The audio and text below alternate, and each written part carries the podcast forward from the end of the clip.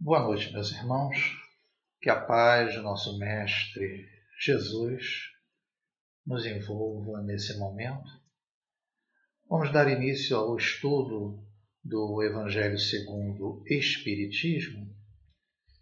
E esta noite faremos um tema que está contido no capítulo 15, é, Fora da Caridade não há salvação e o tema é o mandamento maior. Faremos o item 4 e o item 5.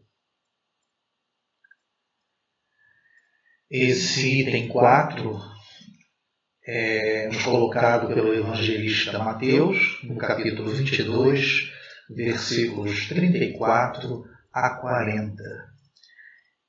E é-nos dito o seguinte: mas os fariseus, tendo sabido que ele tapara a boca aos saduceus, se reuniram. E um deles, que era doutor da lei, foi propor-lhe esta questão para o tentar. Mestre, qual o grande mandamento da lei?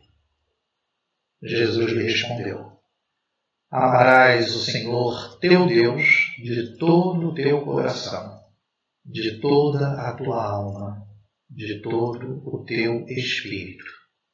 Esse, o maior e o primeiro mandamento. E aqui está o segundo, que é semelhante ao primeiro. Amarás o teu próximo como a ti mesmo. Toda a lei e os profetas se acham contidos desses dois mandamentos.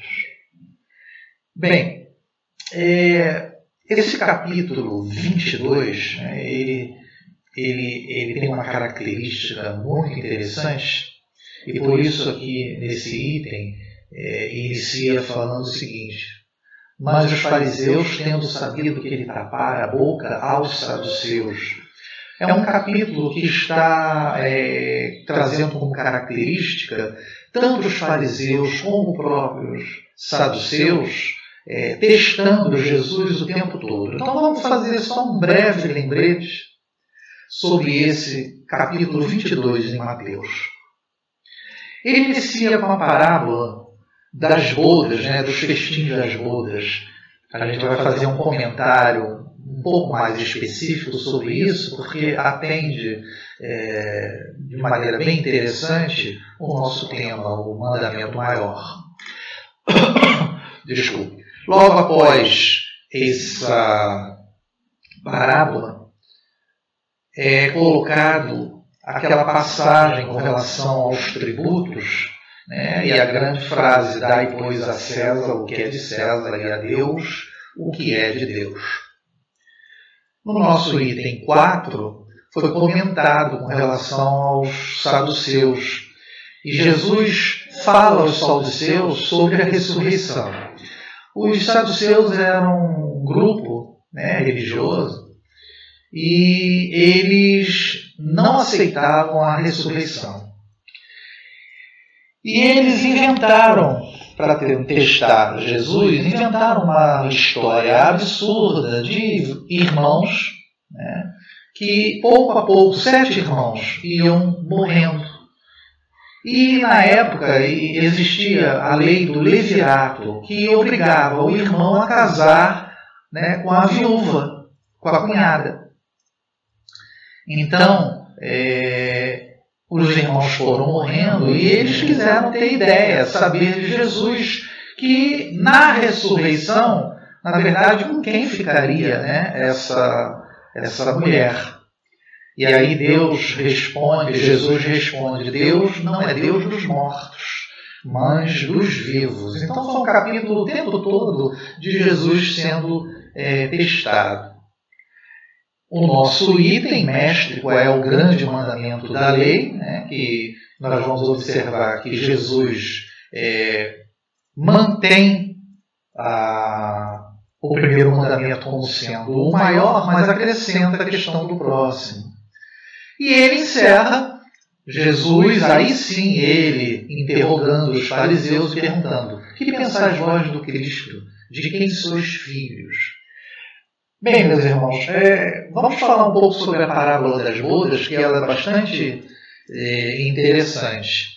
Essa parábola das bodas é, é, a história de um rei que decide fazer uma festa de casamento, né, o festim das bodas para o seu filho. E esse rei convida, né, é, vai manda os seus servos convidarem as pessoas. E os primeiros convidados né, é, não aceitaram, não quiseram ir. Né, e os escravos, os servos, retornaram e informaram isso ao rei. E ele manda novamente esses servos para fazer mais uma vez o um convite. E alguns servos foram é, humilhados, outros sofreram agressões e, e retornaram com a mesma resposta. Então o rei decide, na verdade, é, mandando que buscassem outros convidados, qualquer um que se encontrasse nas encruzilhadas. E esses convidados vão para essa festa de, de esse festim das bodas. É, nós vamos observar que na ocasião, essas ocasiões especiais, ia-se com uma túnica é, nupcial, né? E característica para esses grandes eventos. Então vamos ver o simbolismo. O rei, ele representa nessa história Deus. Os primeiros convidados, né, o, festim das bodas, na verdade, representa o reino dos céus. E os primeiros convidados são considerados os hebreus, aqueles que receberam de, inicialmente as, o, o Evangelho de Jesus.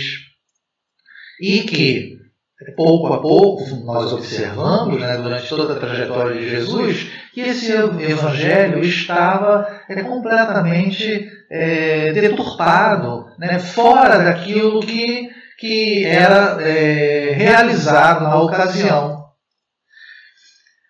Os demais convidados, todos aqueles que se encontraram nas encruzilhadas, eh, tanto os bons como os maus, significa simbolicamente que esse evangelho né, deveria ser difundido para todos, não só ficar com os hebreus, né, que na verdade não estavam é, cumprindo de maneira é, adequada, mas para todos as núpcias, né, as vestes nupciais, representam as qualidades morais que cada um de nós temos que ter para entrar no reino dos céus. E a grande frase conhecida, né, muitos são chamados e poucos os escolhidos. Então nós vamos observar no nosso tema da noite de hoje, o um mandamento maior, é como nós podemos ser aqueles, os escolhidos, para realmente entrar no reino dos céus? É, de que maneira isso é possível? Kardec, é, na parábola das bodas, no livro é, Parábolas Evangélicas, Rodolfo Caligari é, nos diz algo importante. Não basta, porém, ser convidado, quer dizer, não é suficiente dizer-se membro desta ou daquela igreja para tomar parte do banquete celestial. Né? Então é interessante esse início, essa reflexão, porque não basta sermos espíritas, evangélicos, católicos, para que é, possamos é, ter esse reino dos céus em nós né, e realmente é, é adentrarmos nele faz-se necessário, continuando, como condição expressa e indispensável, estar-se revestido da túnica nupcial. Quer dizer, é necessário você adquirir as qualidades necessárias, né, é, adequadas para você entrar nesse reino. Isto é, possuir aquela pureza, né, a mansuetude bondade que caracterizam os verdadeiros cristãos. Então, Calegari nos faz refletir a respeito disso e Kardec já inicia no item 5 algo muito interessante. É, caridade e humildade, tal a senda única da salvação. Egoísmo e orgulho, tal a da perdição. Como nós poderemos é, modificar é, esse estágio atual onde o, o, o, egoísmo e o orgulho são tão é, fortes em nós, né? para que possamos alcançar essa salvação ou entrarmos nesse reino né, dos céus através da caridade da humildade que nos coloca aqui Kardec na interpretação. Em linhas de evolução, é, Divaldo Pereira Franco, através da mediunidade dele, pelo espírito Marco Pristo, é, no livro Glossário Espírita Cristão, nós temos essa mensagem, linhas de evolução. E Marco Prisco nos diz uma coisa muito simples. Em todas as conjunturas de sua vida, recorde-se da caridade primeiro e da humildade logo depois. Vejam, meus irmãos, que é, é interessante, acredito que não seja de maneira é, apenas coincidente, que a caridade venha primeiro. A caridade, ela tem como um conceito disposição para ajudar o próximo.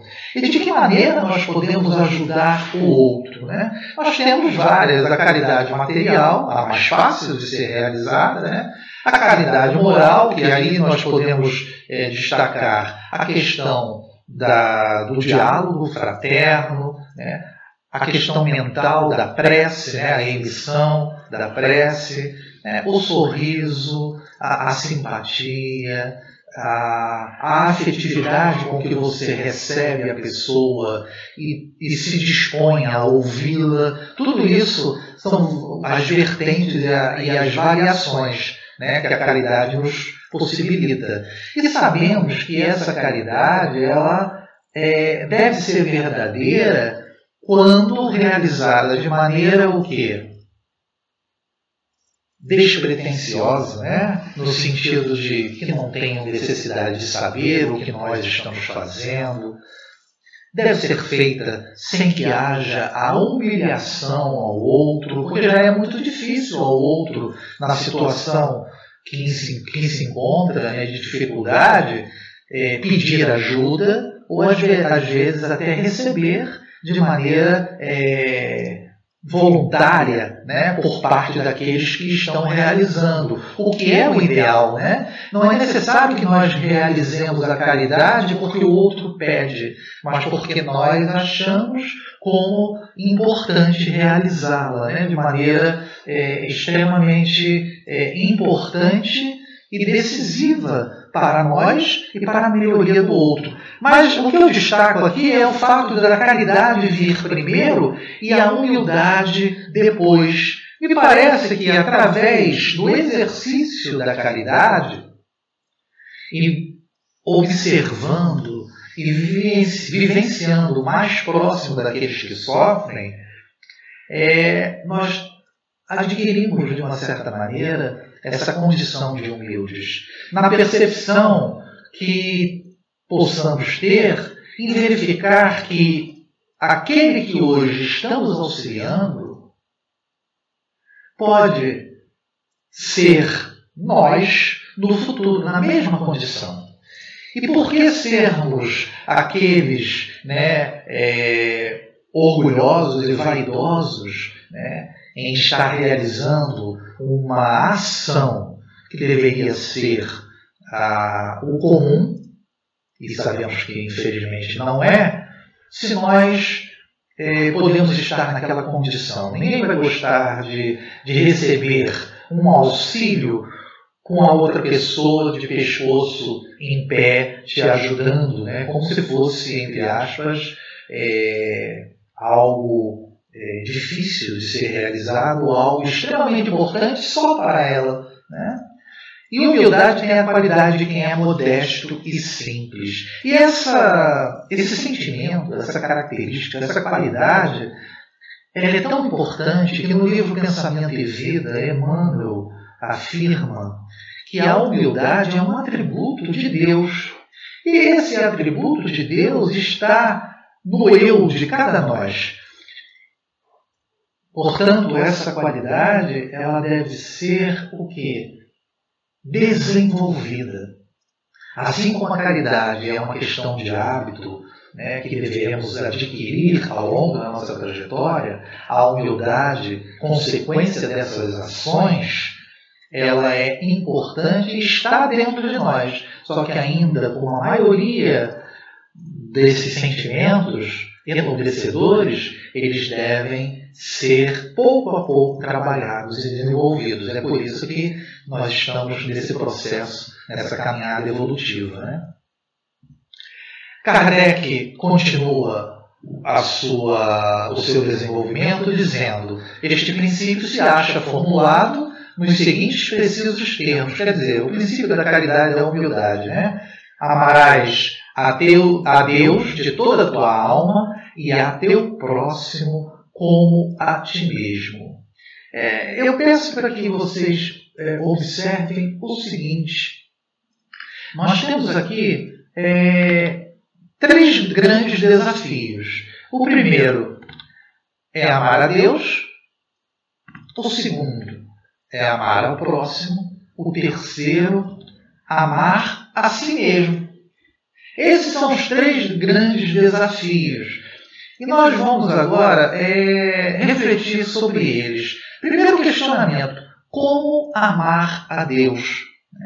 Nós vamos observar que ao longo da trajetória da humanidade, esse amor a Deus ele ficou muito restrito e direcionado, vamos dizer assim, à questão da adoração, adorar a divindade. Né? E isso pouco a pouco foi se desenvolvendo e crescendo em nós. Inicialmente, até pelo conceito de adorar, significa cultuar alguma coisa ou alguém, que significa venerar. E nesse momento onde nós apenas venerávamos esse Deus, é um momento inicial onde surge aquela primeira revelação através de Moisés, né, que nos traz essa lei divina. E Moisés nos traz um Deus rígido e rigoroso muito difícil de amar esse Deus. Na verdade, na verdade é, era um Deus temido. Essa lei divina trazida por Moisés nos mostrava o que fazer, né? o que devemos fazer para que aquele Deus é, não era nenhuma questão de Deus é, nos amasse, amasse a todos nós, não. Era uma questão de Deus não se sentir, entre aspas, zangado com as nossas ações. Então nós tínhamos o que fazer.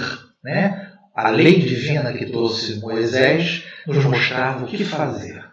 Porém, outro conceito que nos interessa bastante, que adorar significa gostar muito alguma coisa ou alguém, quer dizer, amar no sentido real. Né? E aí sim, Jesus nos traz inicialmente esse sentido, na segunda revelação, porque ele nos traz a demonstração que esse Deus não está tão distante de nós, ou ele pode estar mais próximo, dependendo de como nós utilizamos aquela lei divina que Moisés nos trouxe, sabendo o que fazer. Por isso que o amor divino trazido por Jesus nos mostra como devemos fazer e cumprir essa lei. Cumprindo como? De que maneira? Amando. Esse é um momento importante onde há uma aproximação do homem com esse Deus. A terceira revelação é trazida pelos Espíritos, né? E é interessante porque ela nos traz uma mescla, a verdade divina ela une as leis divinas e o amor que Jesus colocou, dando uma interpretação racional sobre todas as coisas. Então, nós sabemos o que fazer, sabemos como fazer, mas agora nós teremos o um entendimento o porquê devemos fazer, o porquê devemos amar o outro, porquê devemos amar a Deus ao próximo e a nós mesmos. Esse é o entendimento, é a racionalização né, de todos os preceitos e todas as leis divinas que a doutrina espírita nos esclarece. Nós vamos observar então no livro Vida Feliz por Joana de Anges, onde ela nos esclarece o seguinte: agradece a Deus a tua existência, louva-o mediante uma vivência sadia. E aqui é importante, exalta-lhe o amor por meio dos deveres retamente cumpridos. Vejam que Joana de Anjos nos dá uma ideia de que amar a Deus, esse amor que devemos ter em relação a Ele, está diretamente relacionado ao dever na realização de determinadas ações. E que ações são essas? Né? E Kardec já iniciou nos falando, né? a caridade. Em Palavras da Vida Eterna, né, o pelo Espírito Emmanuel, ele nos fala o seguinte: seja qual for a igreja em que externas a tua reverência, a majestade divina, guarda, pois, a oração por lâmpada acesa em tua luta de cada dia. Vejam, a oração nos aproxima de Deus. É um primeiro ponto importante, é um equilíbrio, é um reequilíbrio que deveremos alcançar para que tenhamos um melhor discernimento sobre tudo aquilo que devemos agir e realizar. E aí continua Emmanuel, mas não te esqueças de que somente amparando os nossos irmãos inexperientes e frágeis, caídos e desditosos, é que de fato honraremos a bênção de nosso Pai. Vejam que através da caridade é que o nosso dever poderá ser realizado e poderá ser cumprido de maneira nobre. E é interessante que alguns de nós, já mais experientes através das diversas reencarnações, ainda vivenciando naturalmente as dificuldades de uma vida reencarnatória, né, menos frágeis, temos a obrigação de auxiliar aqueles que se encontram em situações muito mais difíceis do que nós, caídos e desditosos. É um ponto importante a se refletir quando nós podemos observar o seguinte: já entrando no segundo desafio, né? Como amarmos o próximo? E podemos perguntar: quem é o meu próximo? Né? O meu próximo é qualquer um, qualquer um que não seja eu. Todos aqueles que estão ao nosso redor, que convivem conosco, nossos familiares, aqueles que temos o contato no dia a dia no trabalho, ou então e muitas vezes, aqueles que às vezes nós até é, fazemos mais por aqueles que nós não conhecemos. É interessante que, como tem esse processo de aprendizado, né, de resgate, muitas vezes fazemos mais caridade pelos outros do que até mesmo por aqueles que estão na nossa, na nossa casa, no nosso lar, os nossos familiares porque muitas vezes há o quê? Aquela, aquele ranço, né? mesmo que seja camuflado, intimamente às vezes há essa situação. E para nós amarmos o próximo, qual é a grande dificuldade? Né? A dificuldade é o quê? É, não, é o outro que é sempre difícil, é o outro que está sempre é, equivocado nas suas ações, e que, por julgarmos isso, é, não promovemos esse pontapé inicial de auxílio a ele, não. O maior, né, a maior dificuldade somos nós mesmos. Nós mesmos somos aqueles que dificulta esse processo de amar o outro, porque falta um maior entendimento né? Porque o outro, segundo Emmanuel, no Evangelho né, de Emmanuel, é, segundo Mateus, ele nos diz: o próximo, na essência, é o degrau que nos aparece diante do coração, por abençoado caminho de acesso à glória celestial. Vejam, daí a importância da convivência, porque é na convivência que o outro que está à nossa frente que funciona como instrumento de crescimento nosso. Nós auxiliamos através da caridade o outro, mas, de um modo geral, nós é que somos beneficiados. Porque agindo de maneira adequada, conforme as leis de Deus, nós estamos mais próximo desse caminho, como é colocado aqui por Emmanuel, para esse caminho de chegada a essa glória celestial, a esse reino, a esse dever né, nobremente cumprido, que é a maneira como nós temos de realmente é, demonstrar que amamos a Deus e que estamos num processo de também amar o próximo.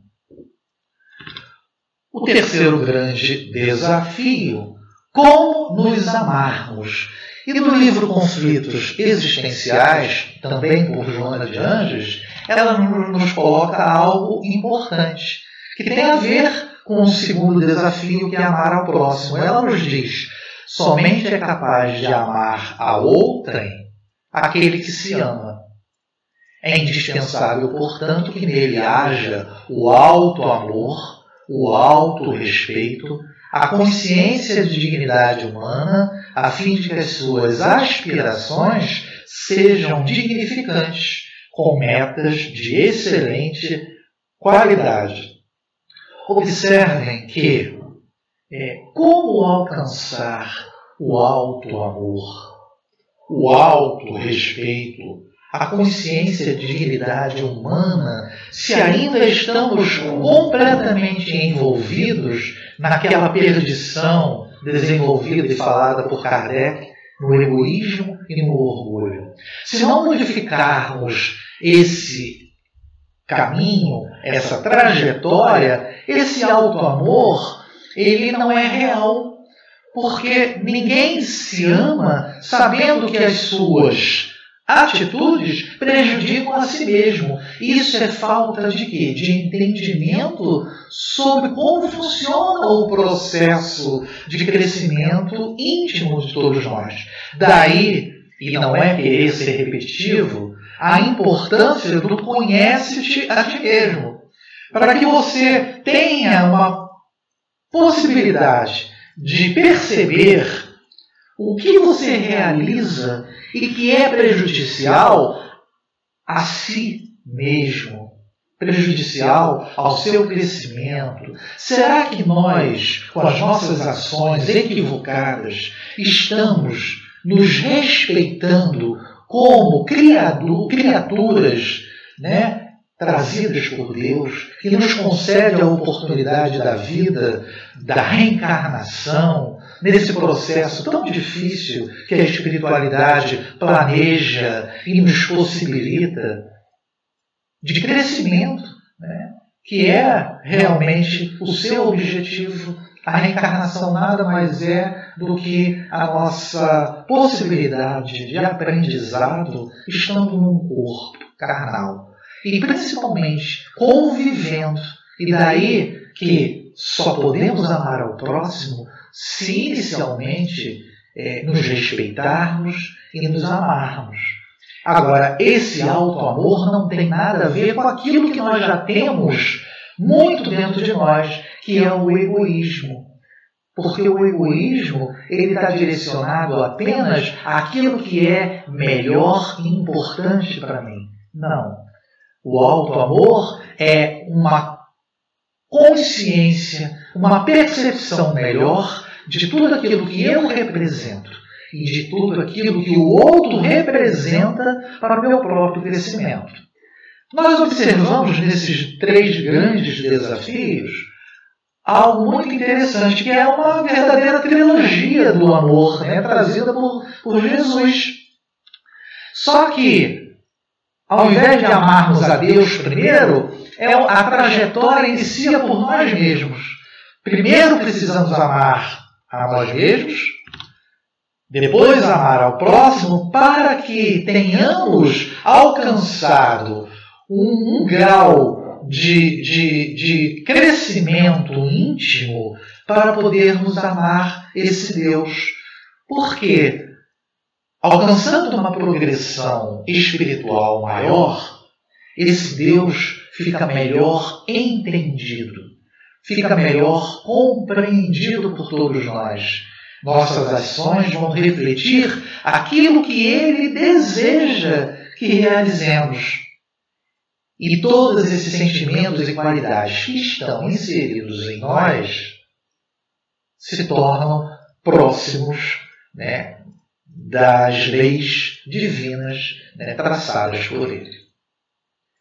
Então nós observamos isso, que foi uma trajetória inversa, né? porque nós primeiro tivemos uma ideia de amar a Deus inicialmente, e depois amar ao próximo? Não. A ideia é, primeiro temos que nos melhorar, nos amando, realizamos a caridade ao próximo, porque já observamos o outro de maneira diferente, e aí estaremos mais próximos de Deus. E essa, esse entendimento ele é muito bem explicado no livro por Joana de Anjos, Amor, Imbatível Amor. Ela nos diz, ante a impossibilidade de um homem amar a Deus em plenitude, já que tem dificuldade em conceber o absoluto, realiza o mistério, invertendo a ordem do ensinamento, amando-se de início, a fim de desenvolver as aptidões que lhe dormem em latência, esforçando-se por adquirir valores iluminativos a cada momento, crescendo na direção do amor ao próximo, decorrência natural do alto amor, já que o outro é extensão dele mesmo, para finalmente amar a Deus em uma transcendência incomparável, na qual o amor predomina em todas as emoções e é o responsável por todos os atos. Diante, portanto, de qualquer situação, é necessário amar. Vejam que o grande o grande objetivo nosso é adquirir justamente essa condição, né? Kardec, dando continuidade ao seu desenvolvimento, ele continua Toda a lei e os profetas se acham contidos nesses dois mandamentos, né? Amar a Deus de toda a tua alma e ao teu próximo como a ti mesmo. Né? Isso nós podemos observar que não à toa na questão 648 do Livro dos Espíritos, é, Kardec pergunta sobre a divisão da lei natural em dez partes é, compreendendo as leis de adoração, trabalho, reprodução, conservação, destruição, sociedade, progresso, igualdade, liberdade e, por fim, a de justiça, amor e caridade. E o que, que os espíritos respondem em relação a isso? Eles dizem que essa divisão da lei de Deus em dez partes é a de Moisés, de natureza a abranger todas as circunstâncias da vida, o que é essencial. Podes, pois, adotá-la sem que por isso tenha qualquer coisa de absoluta, como não tem nenhum dos outros sistemas de classificação, que todos dependem do prisma pelo qual se considere o que quer que seja. E aí, importante, a última lei é a mais importante, quer dizer, justiça, amor e caridade, por ser a que faculta ao homem adiantar-se mais na vida espiritual, visto que resume todas as outras. Vejam que, quando se é colocado no início de sua argumentação que caridade e humildade é o caminho da salvação, Kardec está adequado porque só através da caridade e da aquisição do amor né, é que nós seremos justos.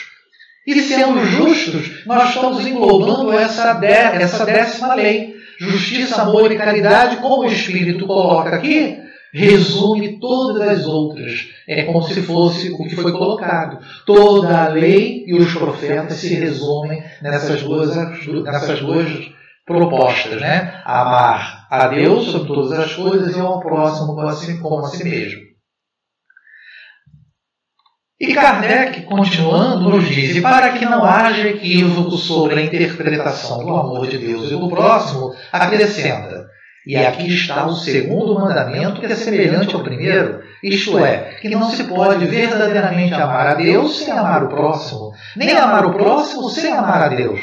Logo, tudo que se faça contra o próximo o mesmo é que fazê-lo contra Deus. Vejam que há um jogo de palavras aqui, né, quando Kardec coloca, onde há uma ligação, né, uma, uma, uma íntima ligação entre uma ação e a outra. Por que, meus irmãos? Vamos dar uma olhada nessa mensagem do livro Apostilas da Vida, pelo espírito André Luiz. É uma mensagem um pouco longa, mas ela é, esclarece como é, Jesus é, quis transmitir né, de forma é, essencialmente, digamos assim, básica, que tudo se resume ao amor.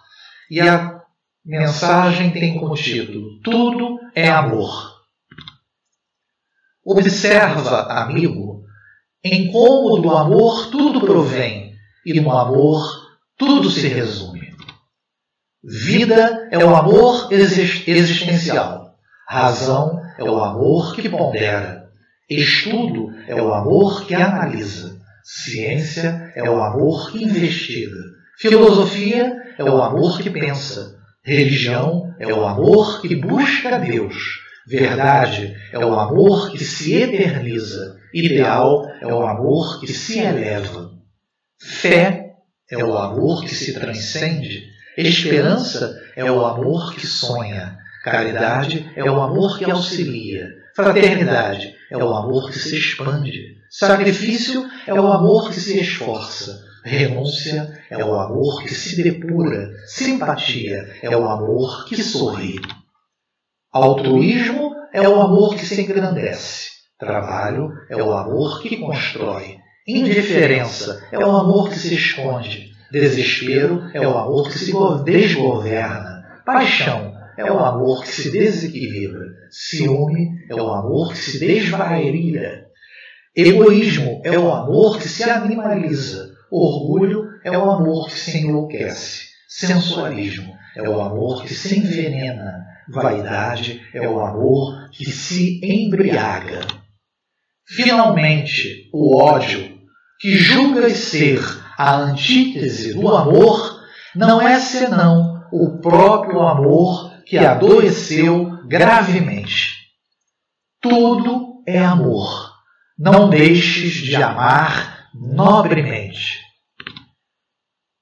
Respeita, no entanto, a pergunta que te faz a cada instante a lei divina como? Vejam, meus irmãos, André Luiz encerra a mensagem com o nosso grande desafio. Kardec iniciou dizendo como, né, através da caridade e da humildade como salvação. E, naturalmente, com o desenvolvimento desse amor né, incondicional sendo desenvolvido entre, em, em nós. Continuando o desenvolvimento. Não podendo amar a Deus sem praticar a caridade para com o próximo, todos os deveres do homem se resumem nesta máxima: fora da caridade não há salvação. Vejam, meus irmãos, que ele encerra com a máxima, né? É, conhecida por todos, né? em relação a, a doutrina espírita. Né? Muitos conhecem a doutrina espírita como aqueles que realizam né, muita caridade. É um ponto positivo. Né? Vamos refletir o seguinte: a, a tradução de caridade na Bíblia, né, para a gente observar é, um ponto interessante, que as palavras ao longo é, do tempo, elas muitas vezes vão perdendo o seu sentido, seu sentido é, original, muitas vezes o seu sentido mais profundo, e vão às vezes é, sendo vulgarizadas. Né? Nós lemos no início que a caridade é, significa né, a propensão, o desejo ou aquilo que nós realizamos de auxiliar o, próximo. Isso, na verdade, é, é uma vulgarização do sentido original da caridade.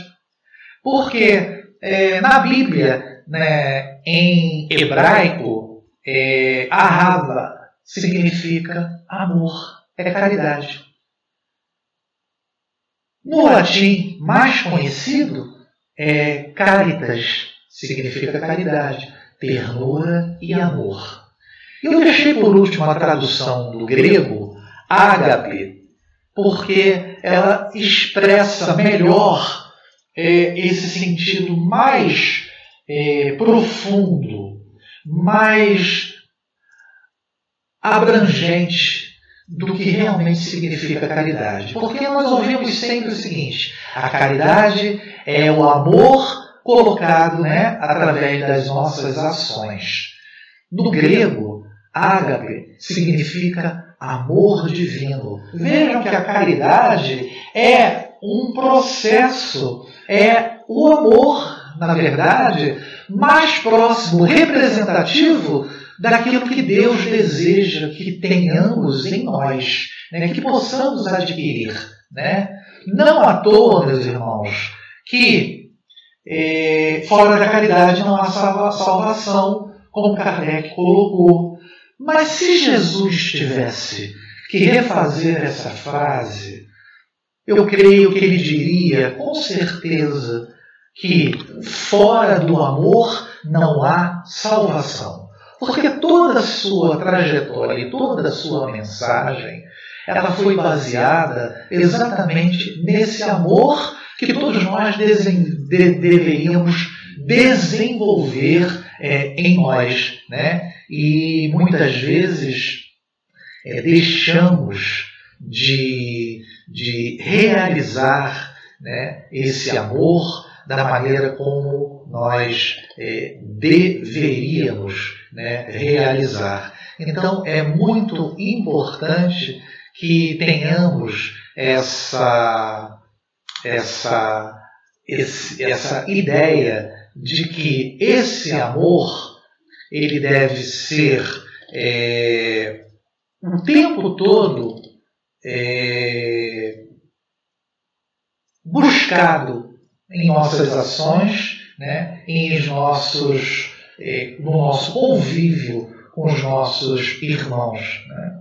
É, nós vamos é, encerrar com uma mensagem. Né?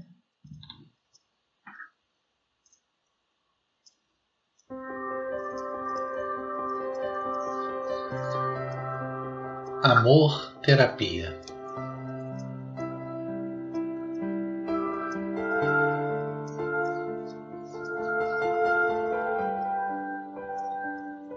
Não há como negar ser o amor a realidade mais pujante da vida.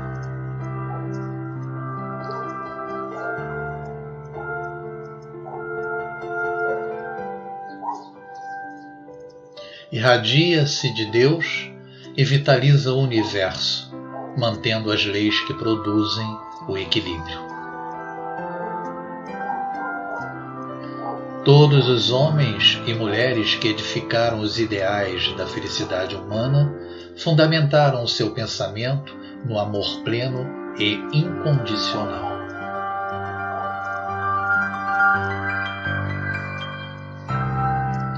Transcendendo definições, o amor é vida exuberante, é a razão básica da manifestação do ser que pensa e que sente. Jesus sintetizou todo o código da sua doutrina no amor a Deus, ao próximo e a si mesmo.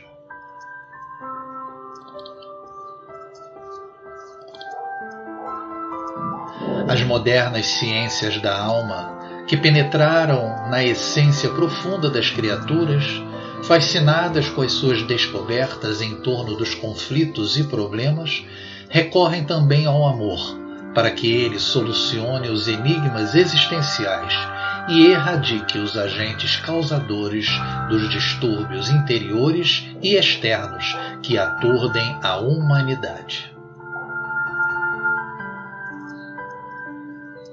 Assim, o amor deve ser a causa, meio e fim para o comportamento humano feliz que desperta com anseios de plenitude.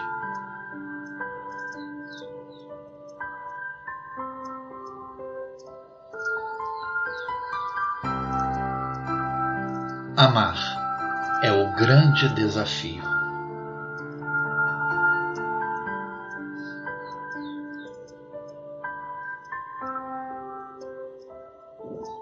Espírito de Joana de Ângeles, do livro Desperte e Seja Feliz, psicografia de Divaldo Pereira Franco. Bem, meus irmãos, é, nós observamos nessa mensagem é, amar é o grande desafio, nos fala Joana de Ângeles no final. E o grande desafio nosso é realizar. Não tem mais desculpas para que não façamos essa ou para que nós trilhemos esse esse caminho. Jesus nos trouxe a mensagem há muito tempo atrás. A doutrina espírita nos esclarece de maneira bastante enfática a importância da caridade na nossa trajetória, nós não temos desculpa. O que é necessário é que tenhamos força de vontade para realizar, iniciar esse processo de maneira humilde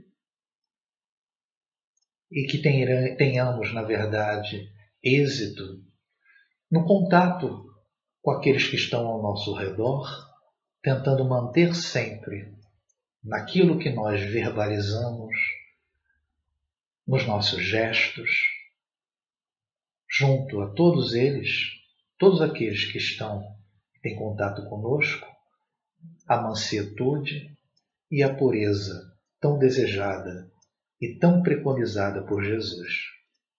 Meus irmãos, uma boa noite a todos. Eu agradeço a oportunidade de mais uma vez estar realizando um estudo nesta casa e desejo a todos muita paz.